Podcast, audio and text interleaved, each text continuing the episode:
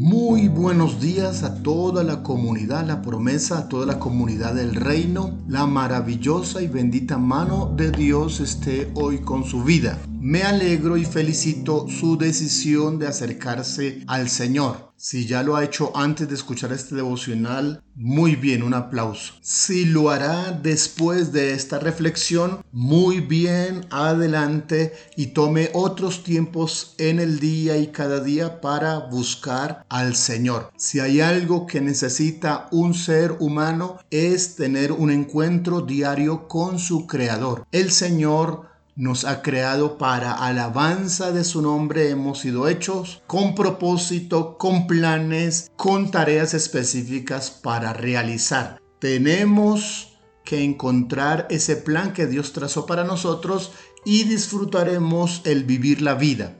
Dios no nos dio la vida para aguantarla, sino para disfrutarla, para vivir de acuerdo a sus planes y eso lo logramos entender a través de la oración y de acercarnos a Dios por medio de su palabra. Tocamos en el día de ayer un aspecto importante sobre tener buenos ojos. Jesús enseñó Lámpara de nuestro cuerpo es el ojo y es la entrada a lo bueno o a lo malo. Si tu ojo es bueno y pones delante de él cosas buenas, todo tu cuerpo tendrá luz. Pero si pones delante de tus ojos lo malo, lo perverso, también todo tu cuerpo se llenará de maldad.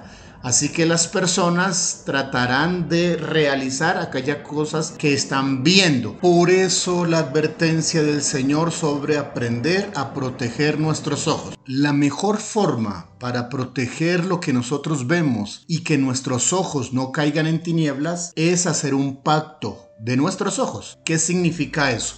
Leamos Job capítulo 31 verso 1 hice pacto con mis ojos, ¿cómo pues había yo de mirar a una virgen?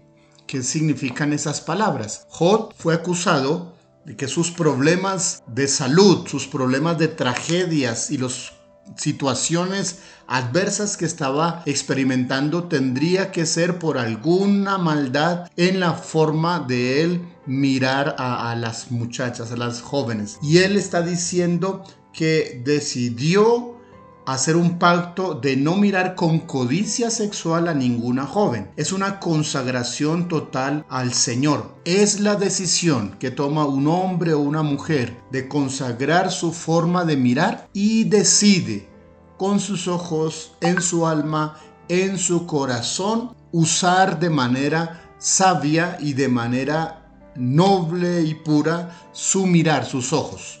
La enseñanza de Jesús nos dice que quien hace esto, entonces todo su cuerpo también se llenará de luz. En los días en los que vivimos, si hay una gran necesidad en hombres y mujeres, en los creyentes, hombres y mujeres, jóvenes y niños, es realizar un pacto de ojos.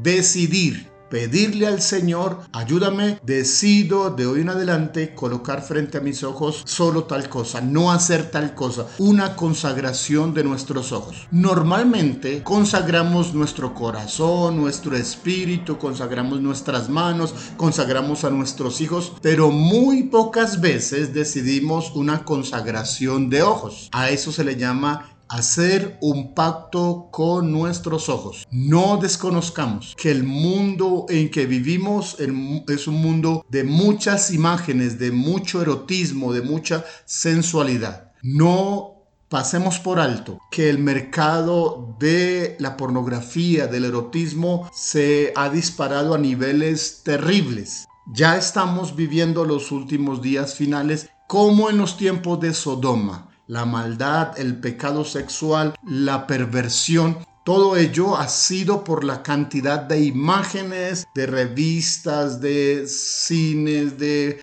eh, internet. Necesitamos hoy decidir como decidió Job miles de años atrás. Aún sin tener todas estas tentaciones, él se adelantó para decir, hice pacto de mis ojos de no mirar codiciosamente a una joven, a una mujer. Y esa es la decisión que necesitamos tomar hoy y a la cual yo le invito.